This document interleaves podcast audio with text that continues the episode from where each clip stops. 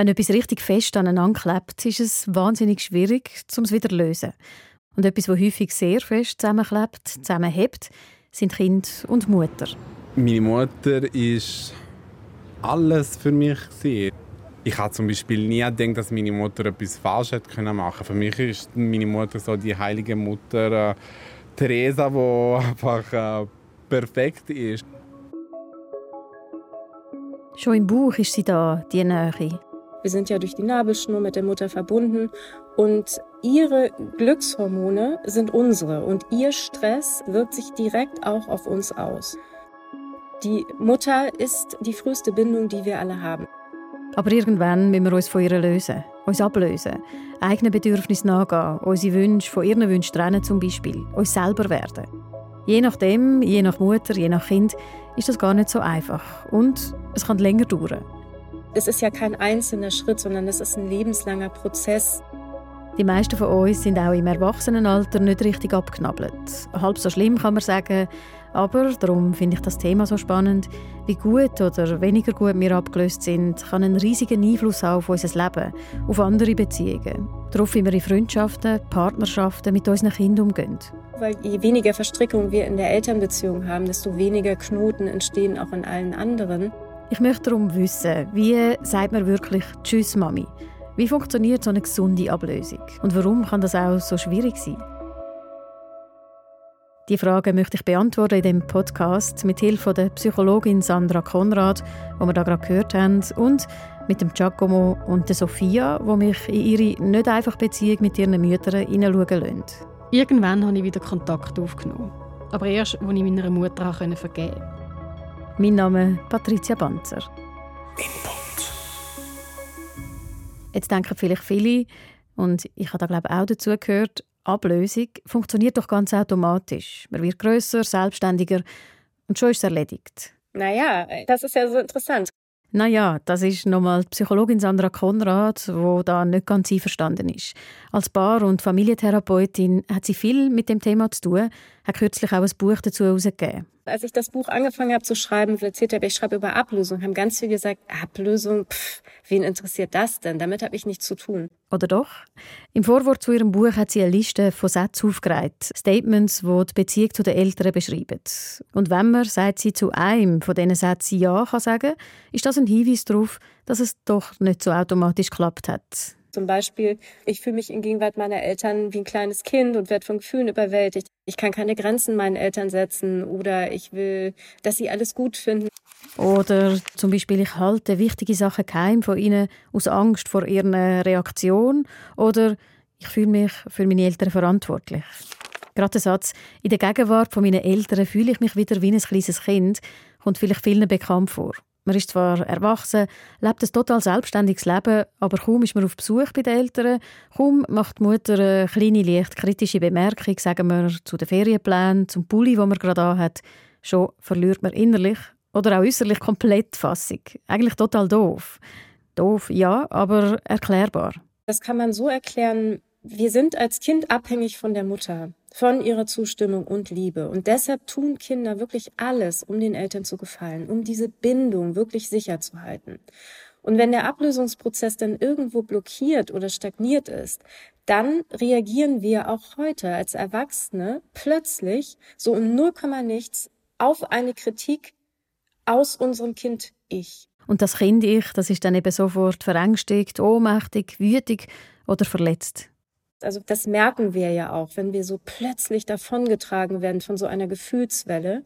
Und wenn mir Klientinnen das beschreiben, dann frage ich sie beispielsweise, erzähl mal, wie alt hast du dich in dem Moment gefühlt?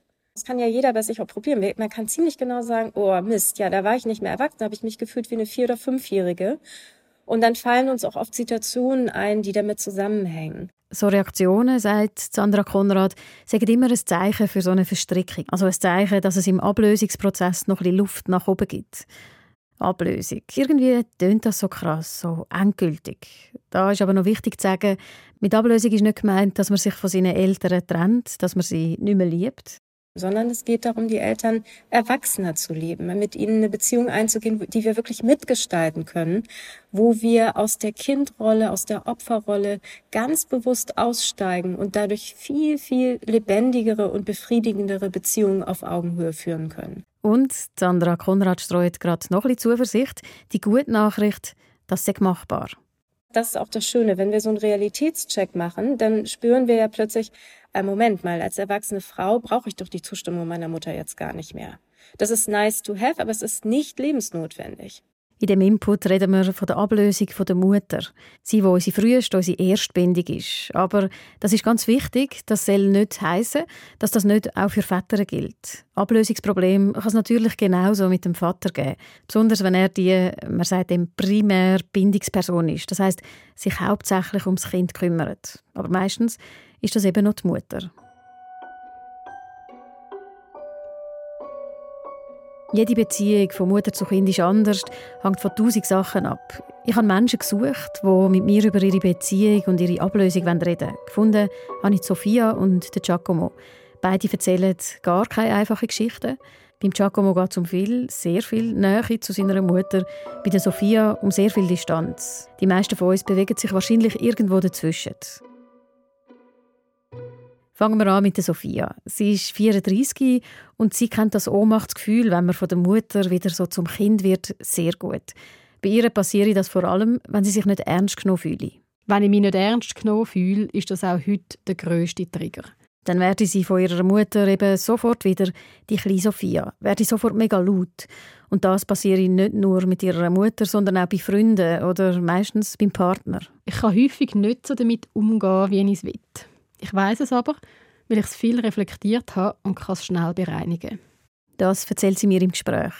Sophia heißt nicht wirklich so und ihr habt es wahrscheinlich gemerkt, sie redet auch nicht selber. Meine Input-Kollegin Julia Lüscher hat das übernommen. Weil Sophia will nicht, dass man ihre Geschichte erkennt, eine Geschichte, die eben vor allem in Bezug auf ihre Mutter schmerzhaft war. Auch wenn sie ihr heute hätte verzeihen. Ihre Kindheit war ganz allgemein sehr schwierig. Ihr Vater ist, seit sich denken schwer krank gewesen, ist nach langer Leidenszeit irgendwann gestorben. Die Mutter hat ihn Vollzeit gepflegt, nebenbei die zwei Töchter aufgezogen. Eine Überforderung. Meine Schwester und ich haben nie streiten. Wir sind immer sofort ruhig gestellt worden. Ich habe mich häufig schuldig gefühlt. Wir mussten uns anpassen, einfach immer funktionieren. Ich erinnere mich vor allem daran, dass ich ganz viele Jahre einfach immer angespannt war. Ich konnte nicht frei Kind sein. Über Krankheit, über den Tod haben wir die nicht geredet. Wir haben vor allem geschwiegen und gestritten. Wir haben wirklich immer, immer gestritten. Wir hatten so viel Streit und Konflikt. Ich habe auch sehr viel brüllt. Sophia hat sich immer gewehrt. Sie hat sich bei Konflikt mit ihrer Mutter nie zurückgezogen. Über die Konflikt haben wir auch nicht geredet. Sie sagt, ein Papi-Kind erzählt sie weiter. Mein Verhältnis zu meiner Mami war vor allem distanziert. Bis heute. Sie hat zwar schon immer wieder Nähe gesucht, hat kuscheln zum Beispiel, aber ich konnte die einfach nicht zulassen. Ich konnte mein Herz einfach nicht auftun, bis heute nicht. Sophia sucht während unserem Gespräch ihre Erinnerungen nach guten, nach näheren Momenten mit der Mutter. Sie findet es aber nicht. Es tut mir selber leid, das zu sagen. Es hat die Moment sicher gegeben, aber sie sind mir einfach nicht mehr präsent. Ich hätte mir aber auch gar nicht mehr Nähe gewünscht. Ich hätte mir einfach nur gewünscht, so dürfen sein, wie ich war. Ich habe mich so häufig nicht ernst genug gefühlt in meinen Gefühlen. Vor allem, wenn ich laut und wütig geworden bin, habe ich gehört, mit dir stimmt doch etwas nicht. Statt dass sie gesagt hat, was macht dich wütig? Das hat einfach nicht dürfen sein, Trauer und Wut. Für das hat sie wahrscheinlich einfach keine Kraft mehr gehabt. Es ist eine krasse Geschichte, die Sophia da erzählt. Wie sie als Erwachsene damit umgegangen ist, welchen Weg sie in Bezug auf ihre Mami eingeschlagen hat, hören wir ein bisschen später in dem Podcast.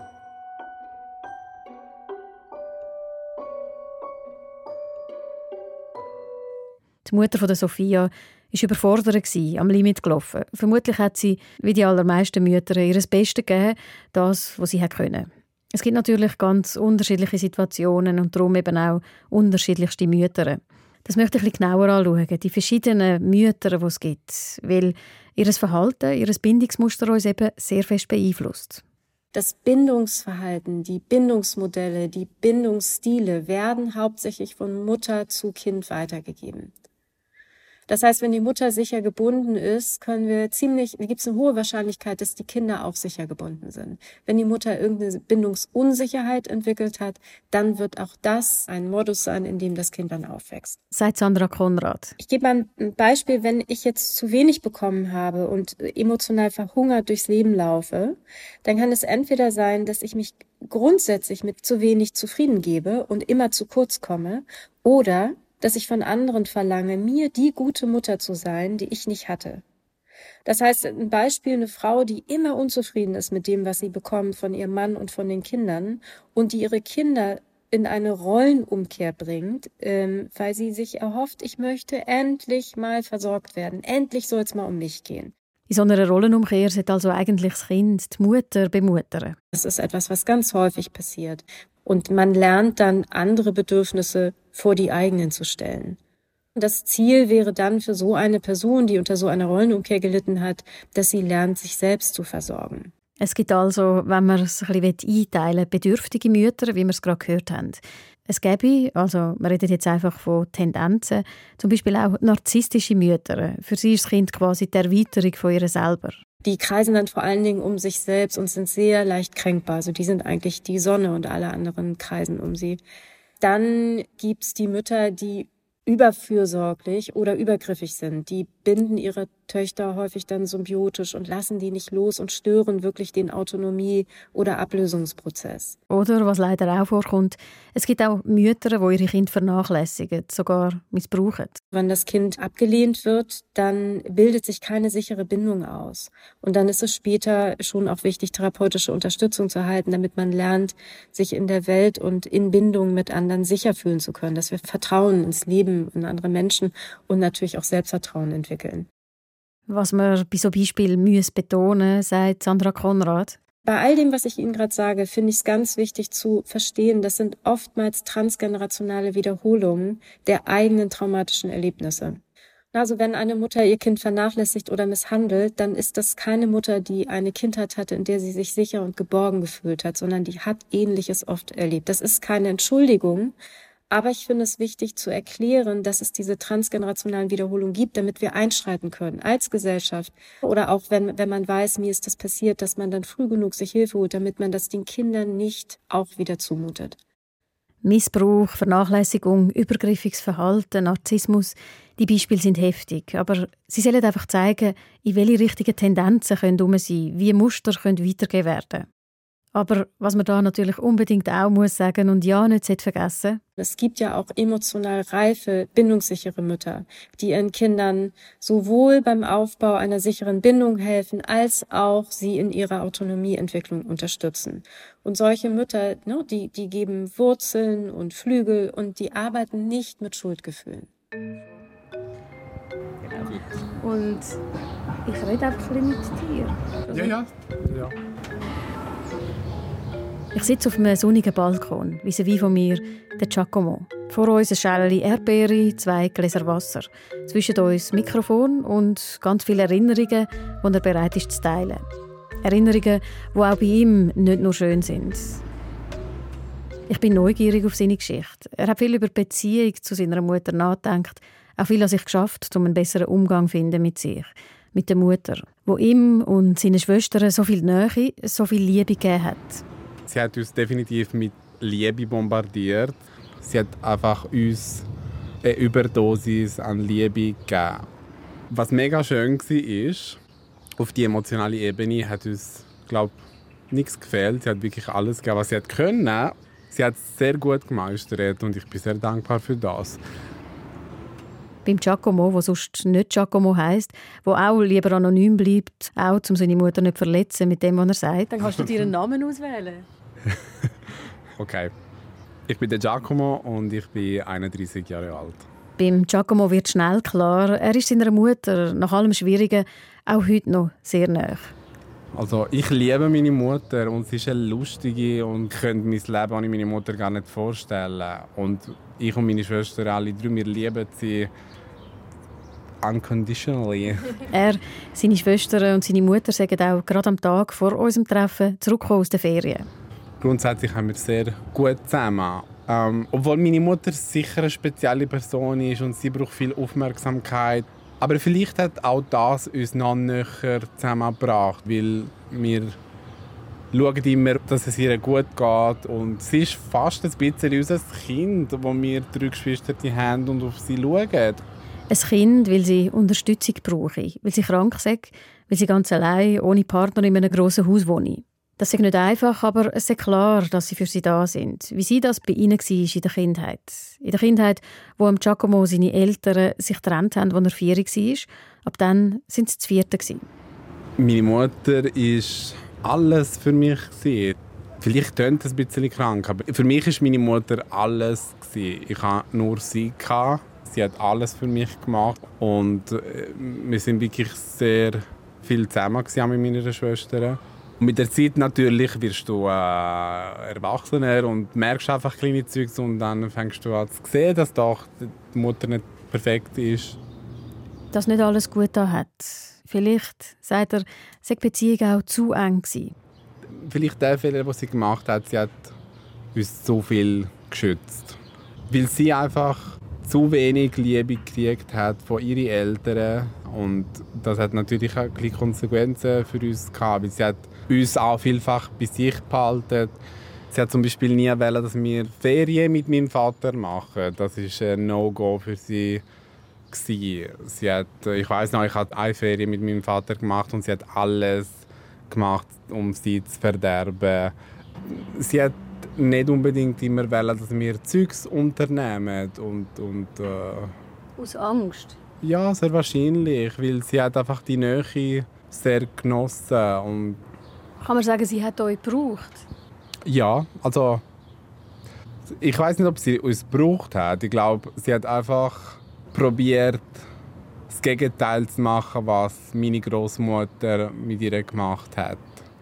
Ihre Großmutter, sie hätte nie ein Mädchen wollen, hätte seine Mutter nie können akzeptieren. Und meine Großmutter hat immer meine Mutter überall in der Schule in der Schweiz geschickt damit sie nicht daheim war. Sie hat mir irgendwie mit vier ist sie irgendwo in der Deutschschweiz geschickt worden.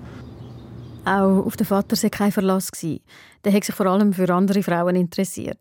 Miteinander geredet worden, kommuniziert worden, sage im Elternhaus von der Mutter nicht. Sie hatten eine Art Kommunikation, die, die zu nichts geführt hat, voller Wut und, und Schreien. Die Wut, das Umschreien statt Kommunizieren, das hat seine Mutter übernommen. Statt etwas zu erklären, hat sie einfach geschraubt zum Teil. Und er, der Giacomo, hat es wiederum von ihr übernommen. Erst mit seinem Partner hat er wirklich gemerkt, wie ungesund das war. Einmal haben wir eine Diskussion und ich weiß, er hat mich angeschaut und so gesagt, wenn du so streiten dann können wir gerade die Beziehung abbrechen, weil das geht einfach nicht. Dort ist, glaube ich, das erste Mal oder einer der ersten Mal, wo ich wirklich realisiert habe, es geht auch anders und das ist etwas, wo ich unbedingt muss ändern muss, weil mega toxisch war. Etwas anderes hat er übernommen, wo er später gemerkt hat, das muss ich loswerden. Meine Mutter hat auch immer ein das Gefühl, dass alle böse sind gegen ihr und, und dass die Welt grundsätzlich böse ist und alle wollen ihr böse. Was sie natürlich durch meine Großeltern äh, geerbt hat. Und auch dort musste ich lernen, dass die Welt doch nicht böse ist und äh, die Leute meinen das auch manchmal gut. Und auch dort, ich glaube, durch meinen Partner habe ich wirklich auch ein bisschen Augen aufgemacht. Und er, er lacht auch oft über das, weil manchmal komme ich heim und ich erzähle irgendetwas und dann sagt er so, oh, die ganze Welt ist böse, gell? Und ich so, nein, aber es hat sicher Verhaltensmuster, wo, wo, ich sicher immer noch ein bisschen in mir habe. Aber er sagt sich bewusst, was er an Ungesundem übernommen hat und will es ändern. Als Kind war das natürlich anders. Da hat er das noch nicht erkannt. Etwas, was besonders schwierig war, sei, seine Mami hatte keinen Filter. Er hat ihm als Bub alles erzählt, wie wenn er erwachsen wäre. Vor allem über die anderen, eben über die Bösen. Über meinen Vater, über meine Großeltern, über äh, alle Leute, die böse zu ihr waren. Zum Beispiel, ich habe mega gut mit meinem Großvater von der Mutterseite, als ich Kind war. Und meine Mutter hat dann irgendwie angefangen, mir Zeugs zu erzählen über ihn, alles, was er falsch gemacht hat, äh, wie er sie schlecht behandelt hat, bis ich meinen Großvater absolut gehasst habe. Ich habe ihn gehasst mit jeder Zelle von meinem Körper. Er war ein guter Großvater, er war ein sehr schlechter Vater. Und ich glaube, das hat sie nicht können trennen Schlussendlich, was sie gemacht hat, hat einfach meine Beziehung zu meinem Großvater absolut zerstört und nichts Positives bewirkt. Nichts. Im Zentrum vom Universum vom kleinen Giacomo war seine Mutter. Sie hat ihn und seine Schwester also ziemlich eng an sich gebunden. Neben der vielen Liebe und Fürsorge, die er genossen hat, sind da ihre vielen unverarbeiteten Gefühle, ihre Bedürfnisse, ihre Wut, ihre Scham. Wo sie, wo die Kinder noch klein sind, zum Beispiel an Krebs erkrankt ist, haben die Kinder das niemandem erzählen Eine fast unmögliche Aufgabe für ein Kind, das Angst hat, seine Mutter zu verlieren. Meine Mutter hat nie mit, mit Negativität umgehen. Schwäche, es ist keine Schwäche, krank zu sein, aber sie hat immer noch ein Problem, dass die Leute sehen, dass du krank bist. Und auch das habe ich müssen ein bearbeiten und checken, okay, das ist nicht normal gewesen und mit Schwäche, du kannst deine Schwäche zeigen, es ist völlig okay. Bei all dieser Nähe hat irgendwann ein Bruch kommen. Für den Giacomo, der Jüngste in der Familie, wo seine Mutter auf keinen Fall hat allein lassen eine sehr schwierige Phase. Als er ins Gimmi kam, noch mit anders gewohnt hat, ist seine Mutter für eine gewisse Zeit richtig depressiv geworden. Ich weiß noch, manchmal haben wir telefoniert und ich war völlig depressiv für drei Tage, weil sie einfach so mit ihrer Ängste und Negativität gefühlt hat. Und er hat sich das erste Mal richtig distanzieren. Der Giacomo war jahrelang enttäuscht, wütend, wollte verstehen, warum seine Mutter so war, ihm so Sachen erzählt hat. Von ihr hat er aber keine Antworten bekommen, die er in sich suchen Ich war sehr lange hässlich mit ihr für, für so Sachen. Und ich glaube, was mir geholfen hat, ist wirklich zu verstehen, dass sie sehr viel Trauma erlebt hat. Und das sehe ich. Meine Mutter hat wahnsinnig viel Böses erlebt. Und ich glaube, es ist ein bisschen wie ein, wie ein Computer, der ein zu viel Virus hat. Und sie ist ein bisschen in dem gefangen. Ich weiß schon, dass viele würden oder vielleicht auch mit dem, was ich erzählt habe. Viele fragen sich, wieso hast du überhaupt noch eine Beziehung zu ihr? Und ich glaube, meine Mutter hat mir wahnsinnig viel Liebe gegeben. Gleichzeitig hat sie viele Fehler gemacht, weil sie nicht anders hätte können. Sie war 30 mit drei Kindern und ich bin 30 ohne Kinder. Und ich habe einfach so gemerkt, ich habe immer Perfektion erwartet von meiner Mutter. Aber sie war einfach ein Mensch. Wir sind Menschen, wir sind nicht perfekt. Und damals war meine Mutter einfach allein in einem Dorf und sie hat einfach das Beste gemacht mit dem Wissen, was sie hatte.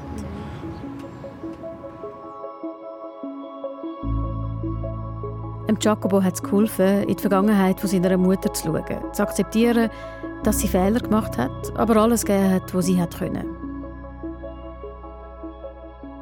Sandra Konrad fordert ihre Patientinnen in ihrer Praxis in Hamburg häufig dazu auf, genau das zu machen, was Giacomo da beschrieben hat. Die Mutter versuchen, nicht nur als Mutter zu sehen, sondern als Mensch mit eigenen Träumen und Limiten, als frisch Verliebte zum Beispiel, als Tochter. Unbedingt. Der transgenerationale Blick, der kann so heilsam sein, weil wir da eben ja auch sehen, dass unsere Eltern auch nur ein Glied in einer Kette von Generationen von Menschen sind, die irgendwie mit den besten Intentionen ins Familienleben gestartet sind. Und manche hatten einfach nicht genügend Werkzeug, die hatten oder nicht genug emotionale Kapazitäten, um ähm, so gute Eltern zu werden, wie sie sich das vielleicht auch selber gewünscht hatten. Jetzt möchte ich es noch ein genauer wissen von ihr. Was es genau noch braucht, um sich ablösen, gut ablösen, also erwachsen zu werden, den Eltern auf Augenhöhe zu begegnen. Wir sind wirklich erwachsen, wenn wir uns von unpassenden elterlichen Erwartungen oder Aufträgen befreien. Das ist der eine Punkt. Uns von den Erwartungen der Eltern befreien. Also, dass man lernt Stopp sagen, wenn die Mutter einfordert, dass man sie dreimal in der Woche sehen soll, dass man den oder den Beruf ausüben soll dass man immer das Telefon abnimmt, zum Beispiel. Das kann schon mal schwierig sein, gelingt aber den meisten Menschen, wenn sie ihnen bewusst werden.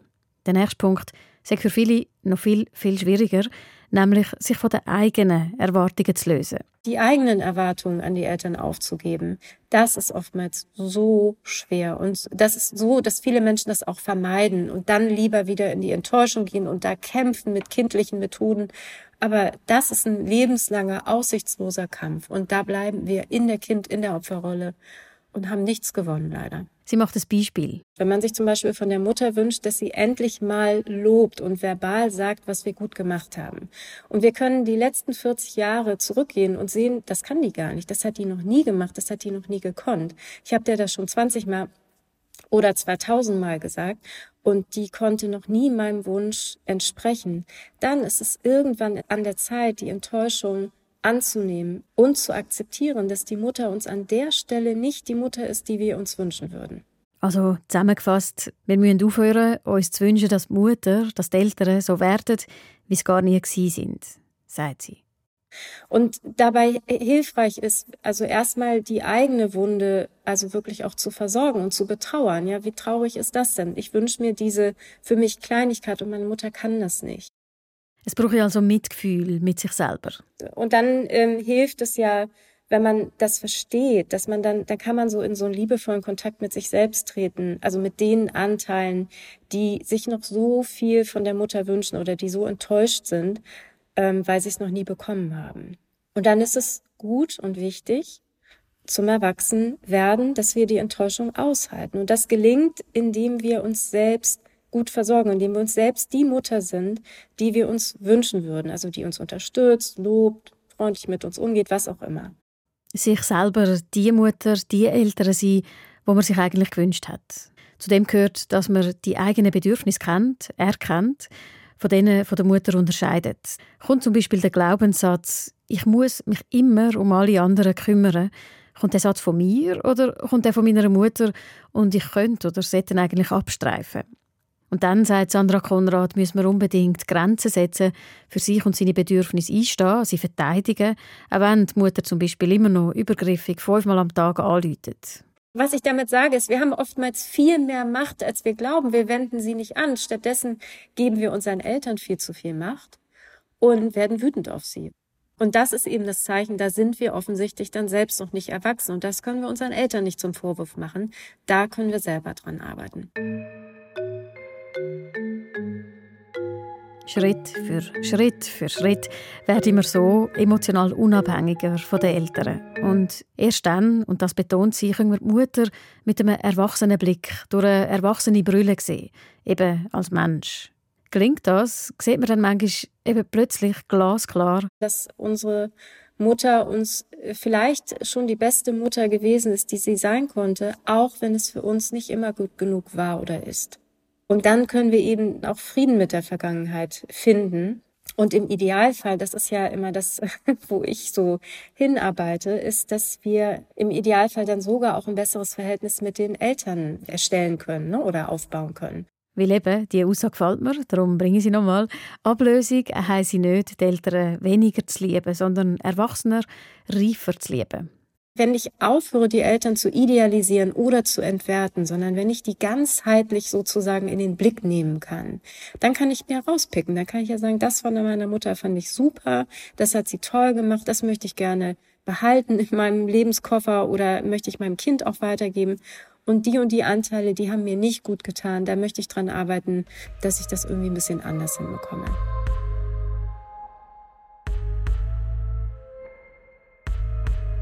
Das hat Giacomo gemacht. Er hat immer wieder versucht, die erwachsene Brüllen aufzusetzen. Er hat, und auch das ist ein Punkt, der sehr geholfen hat, hat viel mit seinen Schwestern darüber geredet.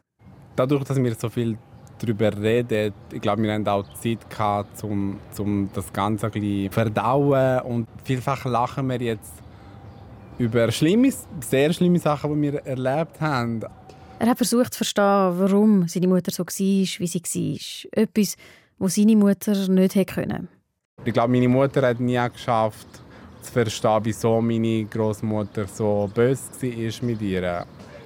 Darum bleiben sie gefangen in der Vergangenheit. Auch wenn der Giacomo sich das würde wünschen, sie können über gewisse Sachen einfach nicht reden. Können ihre Traumata darum auch nicht auflösen. Das sehe er deutlich, das können er heute auch akzeptieren. Und ich glaube, das hat mich geholfen, verzeihen, indem ich eben gesehen wie weh ihr noch alles macht, alles, was sie erlebt hat. Die Schale mit der Eperi zwischen uns ist in der Zwischenzeit halb leer und wir sind ein bisschen erschöpft. Es ist kein lockeres Thema. Und der Giacomo ist sich bewusst, es ist ein Prozess, der weitergeht. Also wahrscheinlich werde ich das ganze Leben durchgehen. Ich weiß, dass, dass zum Beispiel wir drei, aber vor allem ich und meine mittlere Schwester vielfach in der Nacht schreien. Und dann schreien wir immer Mama. Immer nach, was mein, mein Freund nicht unbedingt lustig findet. Aber von dem her, ich glaube, auch dort ist es wahrscheinlich etwas, wo, wo ich noch muss, ähm, von dem ich muss lösen und einfach noch nicht können bearbeiten. Ich glaube, es ist einfach ein Teil vom, vom Leben. Es hat Leute, die wunderschöne Kindheit haben und das ist mega cool und andere, die ein bisschen das Leben lang darüber denken müssen und das ist auch okay.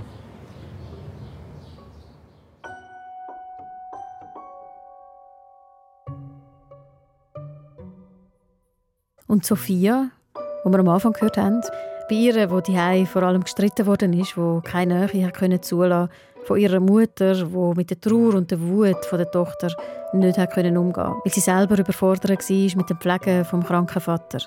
Für Sophia ist der einzige Weg ein radikaler der Kontaktabbruch. Nachdem sie ausgezogen sei, sei es zwar leichter und besser geworden, aber jedes Mal, wenn sie es gesehen haben, sei das Streiten von neuem losgegangen. Sophia hat sich mit den eigenen Emotionen, mit ihrer Kindheit auseinandergesetzt, hat das sich geschafft und ist frustriert gewesen, dass Mutter das nicht gemacht hat. Ich wollte, dass sie das auch macht. Ich habe das auch gefordert, auch wenn ich heute weiß, dass sie das nicht kann. Aber warum muss ich mein Leben aufschaffen, wenn ja sie mir wehgetan hat? Aber ja, ich muss für mich schauen. Der Kontaktabbruch sei ganz natürlich gekommen und er hat gut da. Aber irgendwann hat sie gemerkt, dass es für sie so auch nicht stimmt. Irgendwann habe ich wieder Kontakt aufgenommen. Aber erst, als ich meiner Mutter vergeben konnte. Das heißt nicht, dass ich jetzt gut heiße, was war, aber es heißt, dass ich loslasse von Verletzungen. Ich habe gelernt, mich von meinen Erwartungen zu lösen und das hat auch geholfen, ihre Sicht einzunehmen. Etwas, was sie früher definitiv nie hätte können. Sophia ist seit kurzem selber Mami. Ihre Mutter kommt ab und zu vorbei, schaut auf ihr Töchterli und wenn Sophia ihr dabei zuschaut, sieht sie vor allem eine sehr liebevolle Frau. Sie hat sich damit versöhnt, erzählt sie mir, dass sie sich an die Frau aus ihrer Kindheit nicht wirklich erinnern kann. Heute haben wir es gut. Ich bin froh, wieder Kontakt zu haben. Wir sind aber nicht näher oder tief unterwegs zusammen. Es ist oberflächlich. Aber für mich ist das okay. Ich will mich schützen. Ich erzähle ihr nicht viel von mir, Lange habe ich gedacht, ich muss doch, muss doch näher sein, sie näher anlassen. Aber irgendwann hat sie begriffen, dass sie das gar nicht muss, gar nicht will. Dass sie selber erwachsen kann bestimmen, welche Seiten von ihrer Mutter, von ihrer Beziehung gut tun und von welchen sie lieber loslässt.